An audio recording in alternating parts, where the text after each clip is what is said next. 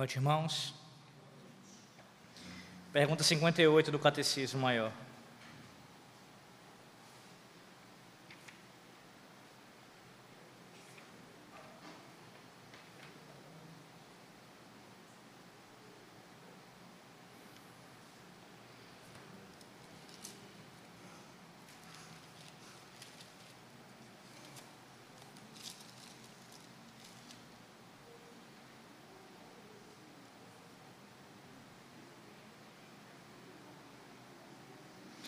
Pergunta 58 do Catecismo Maior, farei a leitura da pergunta, os irmãos leem a resposta.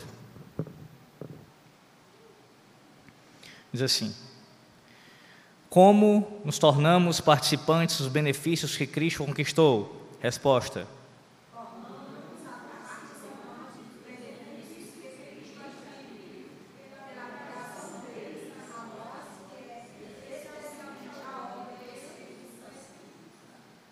Oremos. Senhor nosso Deus, obrigado por essa oportunidade que ela se renova cada quarta-feira de ouvirmos Tua palavra sendo ensinada e também termos uh, o privilégio de orarmos juntos como irmãos em Cristo. Abençoa essa noite, como já foi rogado aqui pelo Teu servo, e que o Senhor venha nos dar a iluminação e a compreensão da aplicação desses benefícios da obra mediadora da redenção de Cristo Jesus. Que a palavra do Senhor seja aplicada a nós nessa noite. Com perdão dos pecados, oramos em nome do nosso Redentor Jesus Cristo. Amém.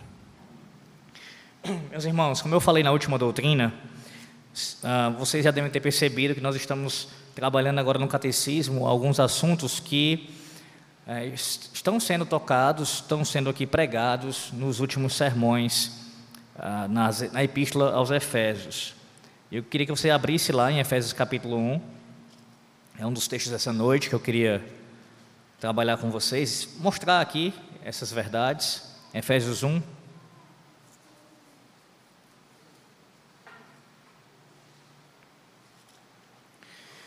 Eu já preguei até o versículo de número 14 aqui na igreja, foram quatro sermões. Iremos, se Deus quiser, em breve para o último sermão desse capítulo, que é do 15, versículo 15 ao versículo 23.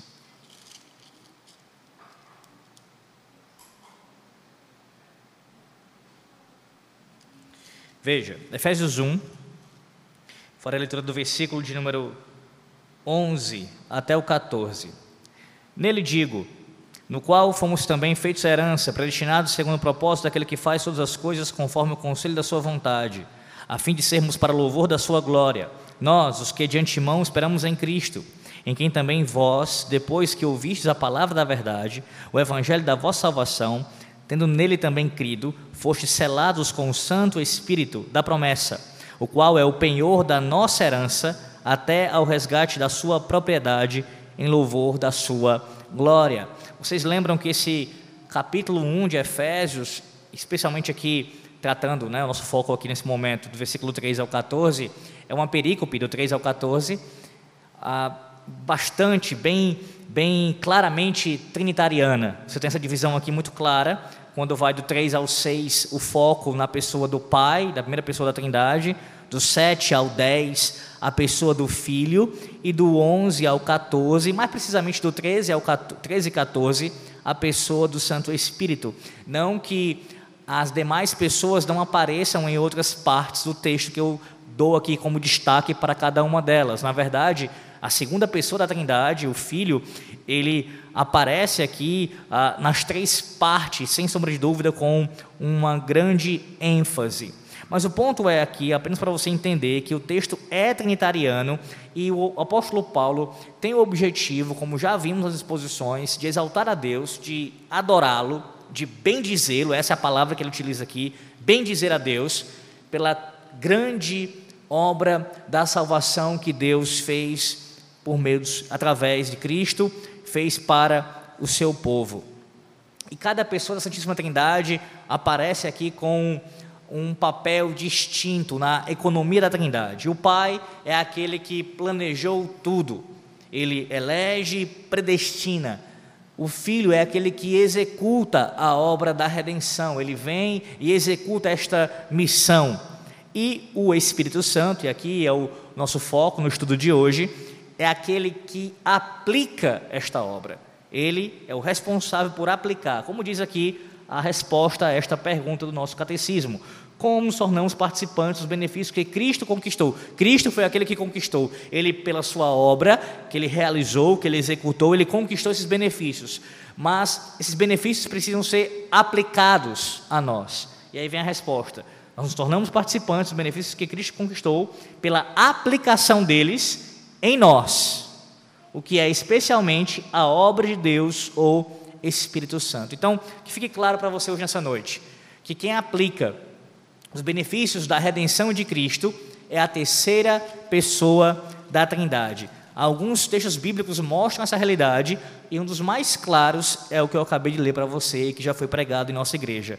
Aqui você tem claramente o Espírito Santo, versículos 13 e 14, de uma maneira mais, mais aqui a mencionar o seu nome de forma explícita, mostra que é ele o responsável por aplicar esses benefícios. Meus irmãos, os benefícios são muitos, são muitos, assim como, como os benefícios que Cristo adquiriu da, pela redenção, relacionados à redenção, são muitos, no sentido do, do que Cristo faz para que, para esses benefícios sejam alcançados, melhor dizendo, deixa eu colocar melhor. O que Cristo executa, o que ele faz para esses benefícios serem alcançados, nós temos muita teologia acerca disso, a, a própria redenção, a remissão dos pecados, tudo isso é ali ah, destacado, mencionado pelo apóstolo Paulo, mas os benefícios decorrentes disso também, dessa obra, também são muitos. Aqui, para você ter uma ideia, ah, Paulo cita tanto o Espírito Santo como aquele que é o penhor, quanto o selo, ou na, na, ordem, na ordem que ele coloca, ele é o selo e ele é o penhor. As duas figuras aqui, tanto o selo quanto o penhor, eles, eh, elas nos mostram a, a segurança que é esta obra que Deus fez por nós estamos tão seguros de que o que Deus fez é certo e que o que Ele nos dará ainda também é certo, de que nós temos o selo, ou seja, a garantia de que o que Deus nos prometeu Ele vai cumprir, bem como o penhor.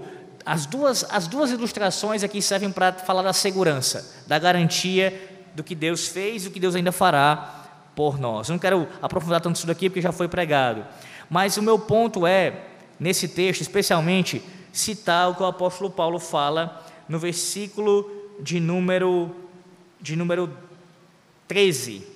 13. Ele diz assim: Em quem também vós, depois que ouvistes a palavra da verdade. E aqui, ah, citando esse versículo e corroborando né, ao lado dele aqui o que diz a nossa confissão de fé.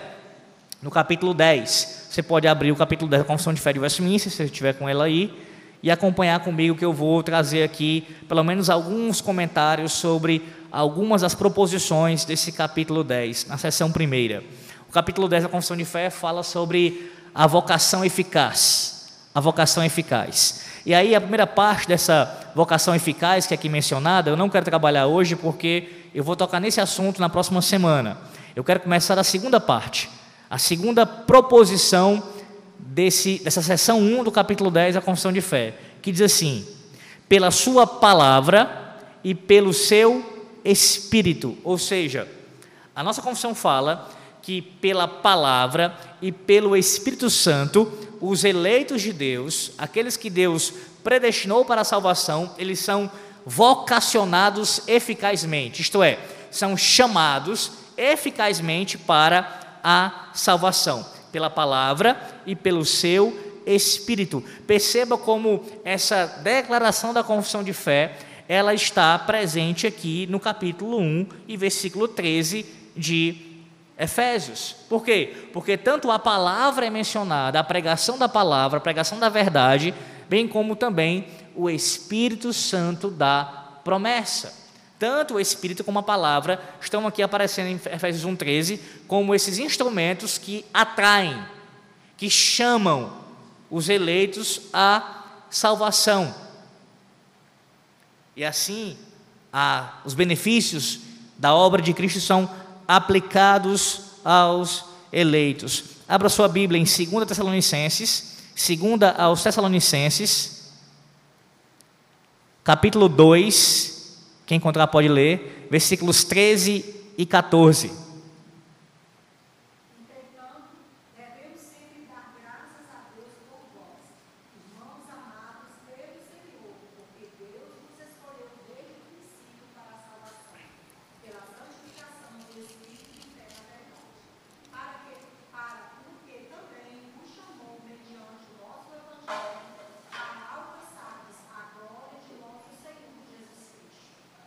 Chamados através do Evangelho. O Evangelho é a mensagem.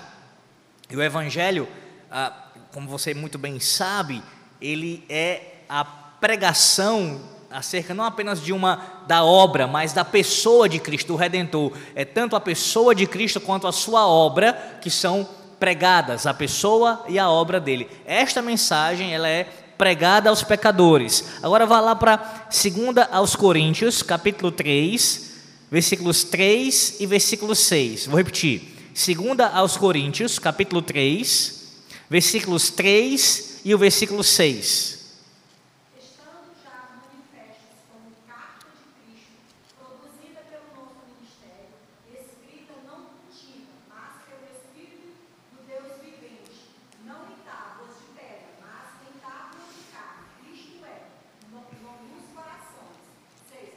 Isso.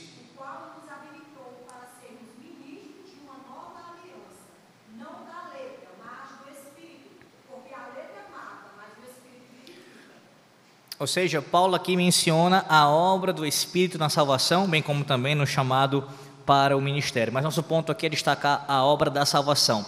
Há outros textos que mostram a mesma verdade, que é Efésios 1, além desses dois que eu citei aqui, meus irmãos.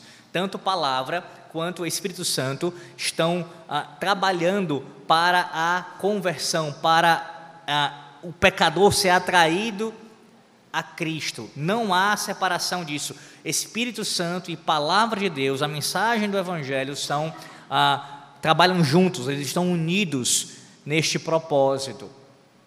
Por isso que é um absurdo alguém defender ou falar de palavra, de pregação da palavra sem a ação do Espírito Santo ou falar da ação do Espírito Santo sem a palavra. Ambos trabalham unidos, unidos. A ideia é a seguinte, eu acho que já expliquei isso aqui algumas vezes, mas devido ao nosso assunto tratar disso, eu preciso falar mais uma vez. Quando a palavra de Deus é pregada fielmente, há dois pregadores pregando ao mesmo tempo. O pregador externo está expondo o texto, ele está ah, explanando o texto. Ele explica o texto, ele lê o texto, ele explica o texto, ele aplica o texto. Então, é o que acontece toda vez que um sermão é pregado fielmente. O pregador está anunciando a palavra, ou seja, vocês estão ouvindo este texto aqui ser lido, explicado e aplicado. Lembre-se da diferença entre explicação e aplicação. Sim, Existe um sentido em que o pregador, o pregador humano, aqui meramente humano, ele é responsável por aplicar. Existe um sentido em que ele é responsável por aplicar. Apesar de que eu já li a respeito disso, que dentro da teologia há quem defenda, na homilética, a, que não há necessidade de aplicar o sermão, mas apenas explicar. Eu considero essa ideia completamente esdrúxula e contrária ao ensino bíblico. Mas vamos lá. O ensino correto, como estou dando aqui para os irmãos, é de que o pregador, ele tem sim um sentido em que ele deve aplicar o texto. E qual é a diferença entre explicar e aplicar? Explicar é trazer a elucidação do que o texto significa. O texto quer dizer isto, isto, isto e isto. É a explicação do texto. Quando o apóstolo Paulo, no caso de Efésios, escreveu esse texto, ele quer dizer isso, isso e isso. Ele escreveu para este público com essa finalidade, dizendo isso daqui. E explica os termos, joga luz a, a palavras que são mais complicadas, explica. Isso é a explicação, basicamente. A doutrina que está sendo exposta, ou as doutrinas que estão ali aparecendo no texto, mostra aquilo à luz da analogia das Escrituras Sagradas, mostrando em outras passagens, tudo isso vai trazendo luz, explicando à congregação o que significa aquela passagem, tanto no seu contexto imediato quanto no seu contexto maior na revelação bíblica. Isto é, explicar o texto, claro, de forma resumida, que eu estou dizendo aqui. A aplicação refere-se a pegar este texto e dizer o que você, ou melhor dizendo, a, a sua a sua aplicação prática para a vida de cada um dentro da congregação. Então você entende o que o texto significa, eu entendi a explicação e agora a aplicação é como eu devo responder a esse texto, como a congregação responde a esse texto. O texto fala de promessas do Senhor Deus, então o povo deve responder o que? Com fé, crer nas promessas que Deus ele faz na sua palavra ao seu povo. O texto fala de alguma admoestação, alguma advertência com relação a juízos que Deus pode trazer sobre o seu povo, então o povo deve responder com reverência, com temor diante do texto e assim por diante. Então, a aplicação tem a ver com como o povo vai responder à explicação, como ele vai praticar o que foi explicado seja ah, com relação à, sua santificação, quer dizer, tudo envolve a santificação nesse sentido mais abrangente, mas eu digo, seja ah, usando os meios de graça para a sua santificação, seja ah, instruções como, eh, com relação à aplicação no trabalho, na família, no contexto eclesiástico, enfim, as aplicações, elas são inúmeras, inúmeras. A explicação de um texto, ou colocando melhor, o significado de um texto é único. Ele não tem múltiplos significados, só tem um sentido aquele texto. Contudo, as aplicações são inúmeras, são várias. Espero ter ficado claro isso, meus irmãos. A explicação ela é uma, as aplicações são várias. Deus não pode se contradizer, um mesmo texto não pode é, comportar vários sentidos, vários sentidos, ainda que os teólogos possam debater sobre o real significado de uma passagem. Isso é uma coisa. Outra coisa é dizer que o texto em si, quando foi escrito, tinha vários sentidos, várias ideias que poderiam. Não, tem um sentido apenas. Extraído o sentido correto do texto significa isso, as aplicações são muitas, muitas aplicações. Pois bem, o pregador o homem que Deus levanta, ele explicou o texto e ele aplicou o texto. Ele depois explicou e começa a aplicar. O texto aplica-se assim, assim, assim, assim, assim. Esse é o papel do pregador fiel. O Espírito Santo, ele pega essa palavra que é pregada e ele aplica ao coração dos eleitos. Aqueles que ainda não foram convertidos, para a sua conversão, para trazê-los à fé e ao arrependimento, concedendo a eles ambos esses dons, fé e arrependimento. E para aqueles que já estão em Cristo, já foram convertidos, esta palavra que é aplicada, ela vai servir para vários propósitos, como já até mencionei alguns aqui. Vai fortalecer a fé, edificar esta fé, vai afirmá-los cada vez mais no caminho em Cristo Jesus, vai trazer-lhes esperança, vai trazer consolo, vai ah, trazer exortação e assim por diante.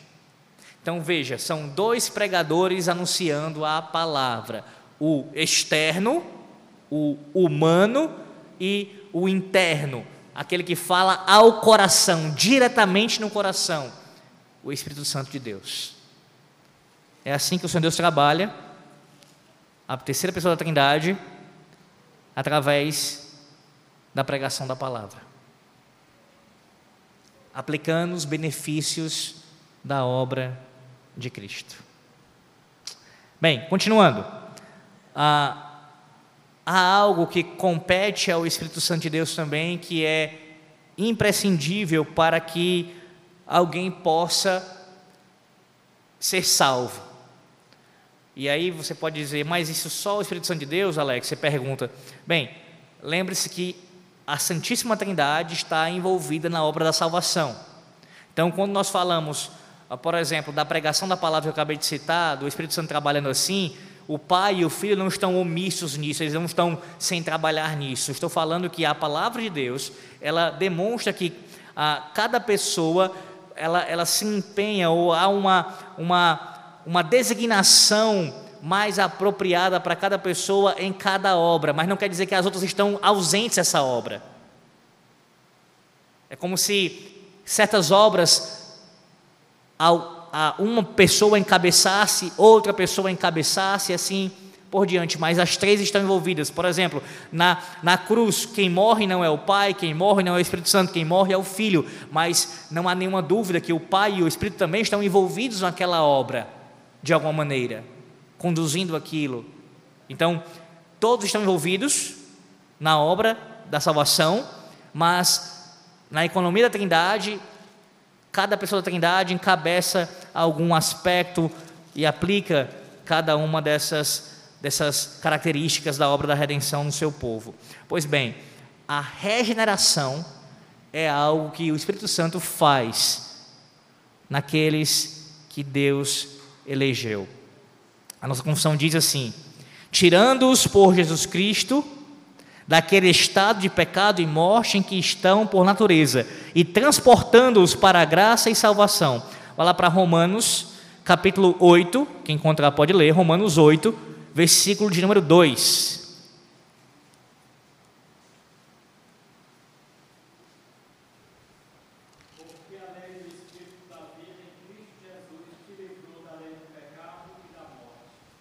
Veja o Espírito aparecendo aí, da vida, livrando do pecado e da morte. Efésios 2, versículos 1 a 5. Efésios 2, do 1 ao 5. Veja a condição da humanidade e o que aconteceu. Efésios 2, do 5, do 1 ao 5.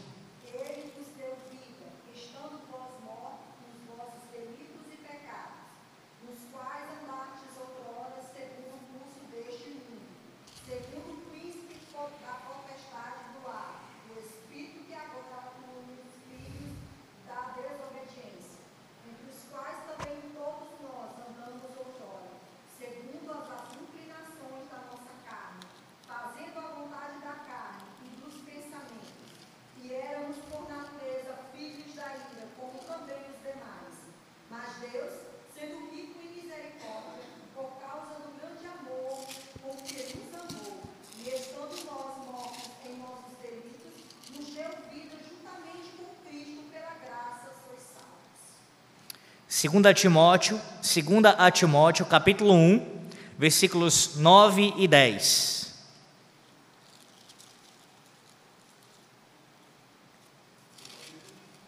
Um, versículos 9 e 10, segunda Timóteo.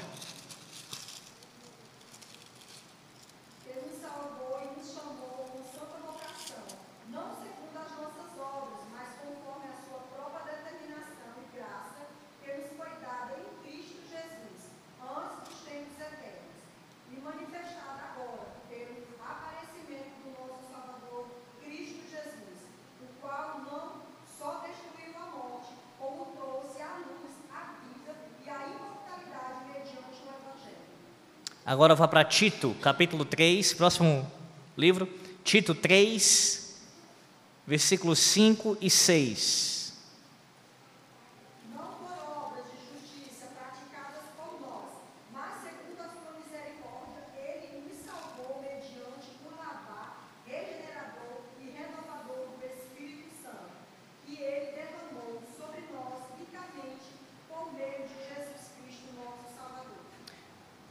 E assim tem outros textos também que falam da mesma verdade. O Espírito Santo, ele é o responsável por vivificar os homens que estão mortos em seus delitos e pecados. Lembre-se que essa expressão bíblica de Efésios capítulo 2, que eu ainda vou pregar sobre isso, ela se refere, obviamente, à condição espiritual do homem após a queda.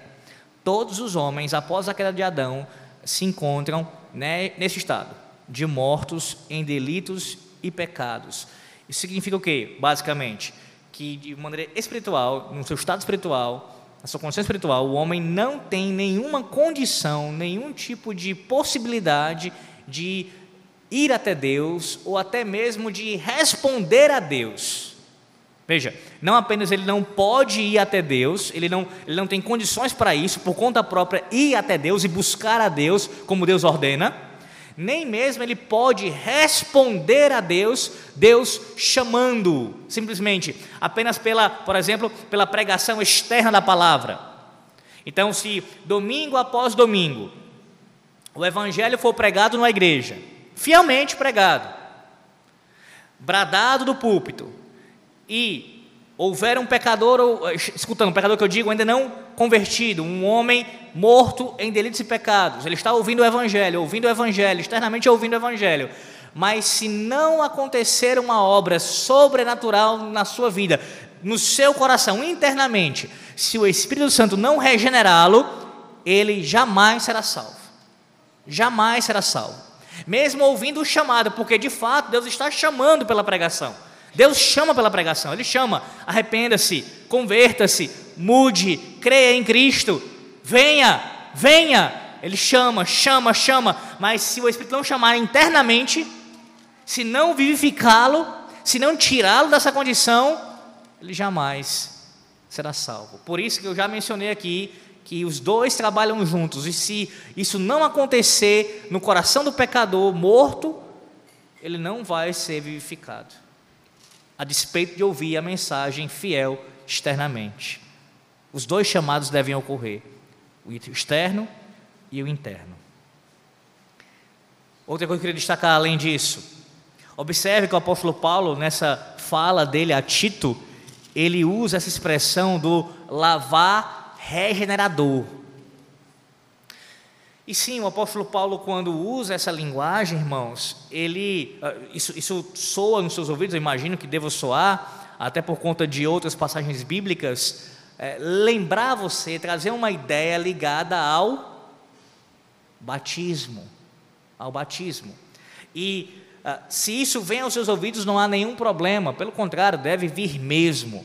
O problema é se você não interpretar corretamente o que significa e incorrer é, em erros como, por exemplo, da Igreja de Roma, que conectam o sacramento do batismo à regeneração de tal forma que eles dizem que o batismo é o regenerar de Deus.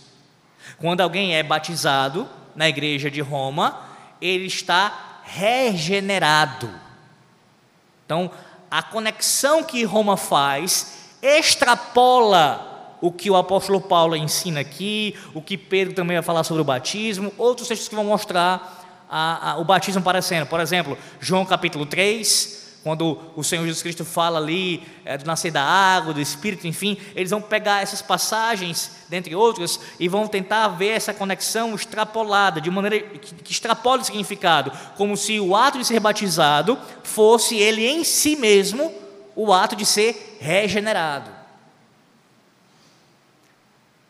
Um outro problema com a não interpretar esse texto corretamente, uma outra interpretação é, falha, seria desassociar consideravelmente as duas coisas. Então, os extremos são associar de uma maneira como se o batismo fosse em si a regeneração, por outro lado, desassociar como se não tivesse é, ligação entre as duas coisas, ou colocando melhor, como se o batismo não fosse uma representação simbólica sim disso. Deixa eu explicar isso de uma maneira mais clara. Quando alguém é batizado com a água em nome do Pai, do Filho e do Espírito Santo, não significa dizer necessariamente que tal pessoa foi regenerada. Claro que não. Até porque a própria palavra de Deus mostra que a obra da regeneração, ela não está ligada a algum instrumento humano, a algum meio físico, é sobrenatural, é invisível e é misteriosa. O Espírito opera no coração do homem sem nenhum tipo de rastro que possa ser percebido. Então não, não, não é, não é através da água. Além disso, essa obra ela pode acontecer antes de alguém ser batizada, como depois de alguém ter recebido o batismo. Em outras palavras, a obra da regeneração ela não está presa ao sacramento do batismo, de tal maneira que só possa acontecer quando ele acontecer, e se não acontecer quando ele, quando ele ocorrer, então nunca vai acontecer? Não, ela pode acontecer antes, pode acontecer durante, como pode acontecer depois, pode acontecer em qualquer momento da vida de alguém, porque ela não está presa ao sacramento do batismo. Contudo, isso não significa dizer que o batismo não esteja ligado a ela num sentido, e qual sentido? De simbolizá-la, de demonstrá-la. E aí eu vou explicar isso melhor. Quando alguém é batizado, a água que cai sobre a cabeça daquele indivíduo, seja um adulto ou uma criança, Deus está declarando, sim, pela Sua palavra, que o ministro a lê naquele momento, a cita naquele momento, que tal pessoa está em aliança com Ele. E a prova é: você está sendo separado do mundo, distinguido de todos os ímpios, e agora faz parte da minha igreja, do meu povo, visível. Você faz parte do meu povo, está em aliança comigo. Portanto, você tem a obrigação de responder com fé nas minhas promessas, no que eu declaro a você. Então, a declaração divina, ela permanece de pé. Deus está declarando isso, a sua fidelidade pactual, e aquele que recebe deverá ser fiel ao que Deus está declarando. Por quê? Porque os atos sacramentais, meus irmãos, tanto do batismo como da ceia, antes de qualquer outra coisa, é a palavra de Deus à congregação.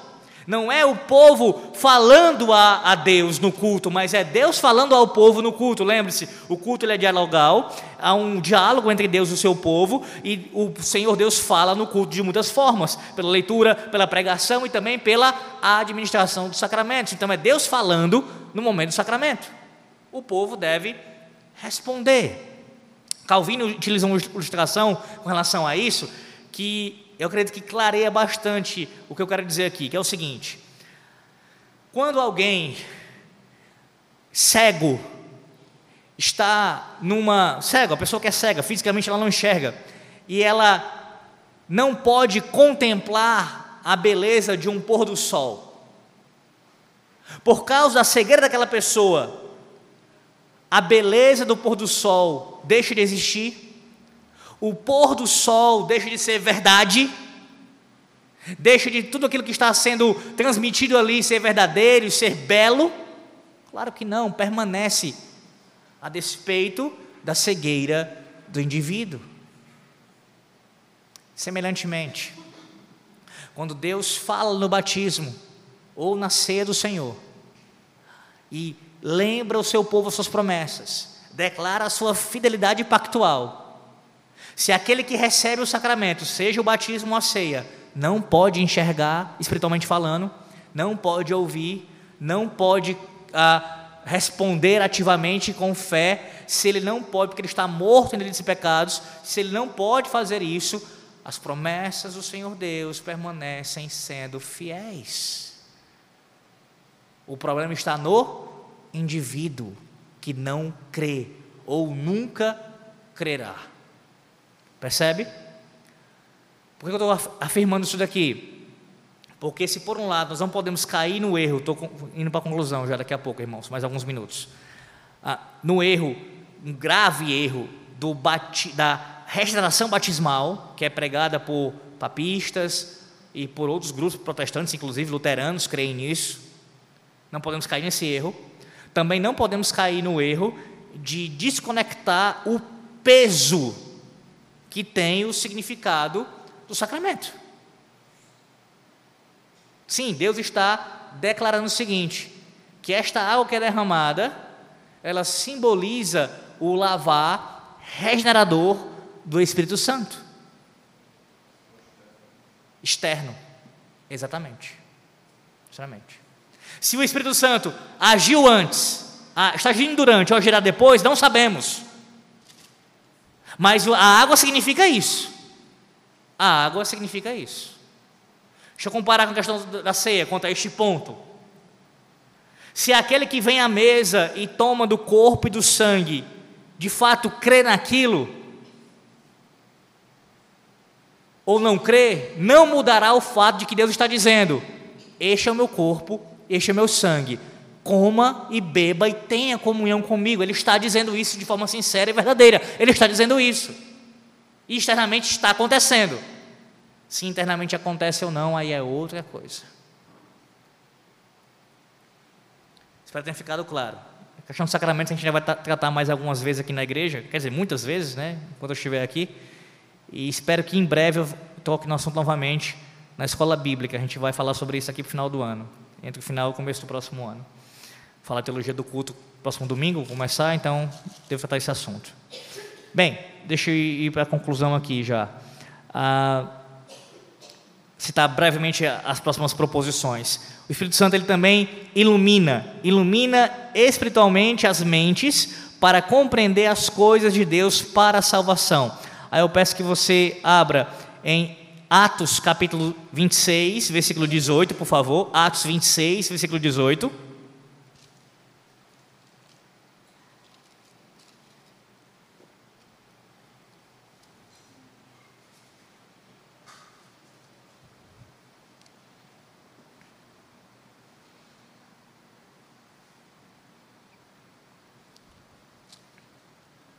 Pode ler.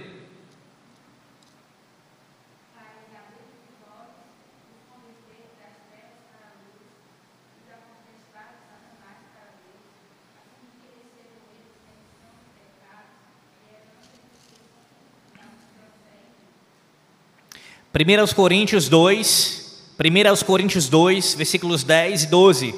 10 e 12.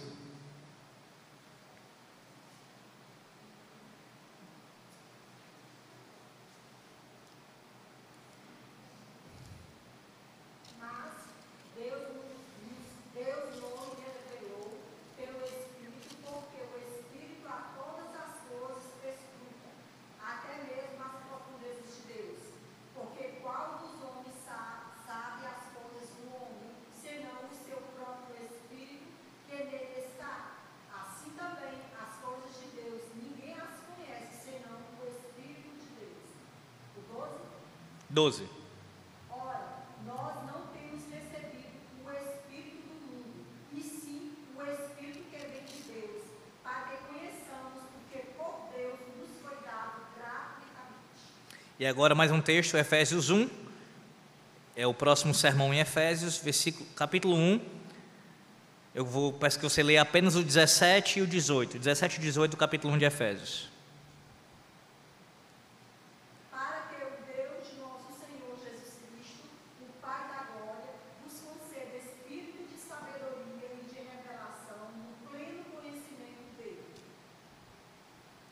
Dezoito.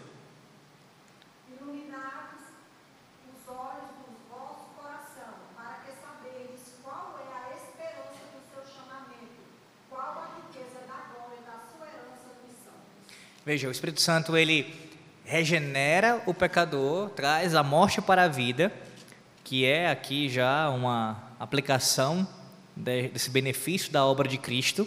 Mas não apenas ele faz isso, ele também nos ilumina para compreender esta obra, os benefícios e toda esta redenção. O conhecimento de Deus nos é dado mediante o Espírito Santo do Senhor.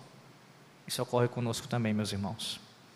Vou parar por aqui, tá? Na verdade, vou encerrar, né? Aqui, só lembrar vocês que essa vocação, diz a, a segunda sessão da nossa confissão, ela é somente pela livre e especial graça de Deus e não provém de qualquer coisa prevista no homem, que é completamente passivo até que é vivificado, como eu já mencionei aqui, e renovado pelo Espírito Santo fica habilitado a corresponder a esta vocação e a receber a graça nela oferecida e comunicada. Pela graça de Deus, isso ocorre. Como diz o texto lá de Ezequiel, capítulo 36, versículo 26, o que o Espírito Santo faz é tirar o coração de pedra e dar o coração de carne. E aí, esse texto de Ezequiel, ele deve é, deixar bem claro para você nessa noite que essa obra da terceira pessoa da Trindade, ela não é algo que acontece apenas na nova aliança. Isto é, regenerar pecadores, trazê-los a Cristo. Isso acontecia ou isso acontece desde a queda do homem. Desde a queda do homem. O homem quando cai em pecado, ele só pode ser salvo através de quem? De Cristo, através da sua pessoa e da sua obra. E como ele pode ser atraído a Cristo? Através de quem? Do Espírito Santo. E isso acontece apenas na nova aliança? Não, já na antiga aliança. Ainda que na, no, durante a antiga aliança você tenha isso não tão claro no sentido de revelação para nós, o quanto é em comparação à nova aliança, mas essa obra do Espírito Santo já acontecia, ele já atraía pecadores a Cristo, colocando de outra forma, todos que foram salvos desde a queda de Adão e continuam sendo e serão, todos foram salvos pela operação do Espírito Santo no coração, regenerando, vivificando, trazendo para Cristo, atraindo eficazmente para o Senhor, através, mediante o Evangelho. Evangelho este que uh, esteve oculto, como diz o apóstolo Paulo em Efésios 1, nos tempos passados, né, na, uh, o mistério de Deus, o mistério de Cristo, mas que já estava ali sim, presente sendo anunciado pelo próprio Deus a Adão e Eva, lá no Éden, Gênesis 3,15. E ele, o seu desdobrar, o seu desenrolar da revelação continua passando até ficar ainda mais evidente em Cristo Jesus. Então, veja como Ezequiel declarou algo que para nós é ainda mais claro na nova aliança, mas que já acontecia na antiga aliança. Pecadores que têm seus corações de pedra retirados e o de carne colocado. A mesma ideia, o circuncidar o coração. Circuncidar o coração. E aí veja, veja como está atrelado, né? Ainda tem, lamentavelmente, aqueles que negam essa, essa correlação. A obra do Espírito Santo na conversão de alguém, de um pecador, sendo descrita no Antigo Testamento como circuncidar o coração. Circuncidar o coração, a semelhança do que que acontecia? Circuncisão externa, física. Em outras palavras, a circuncisão física que acontecia no oitavo dia na vida da criança, do menino, ela simbolizava fisicamente, externamente, o que o Espírito Santo faria no seu coração alguma semelhança com o batismo? Pouca não, né? Pouca não. É assim, meus irmãos, que o Espírito Santo faz. Aplica em nós os benefícios de Cristo para a glória do nosso Deus Trino.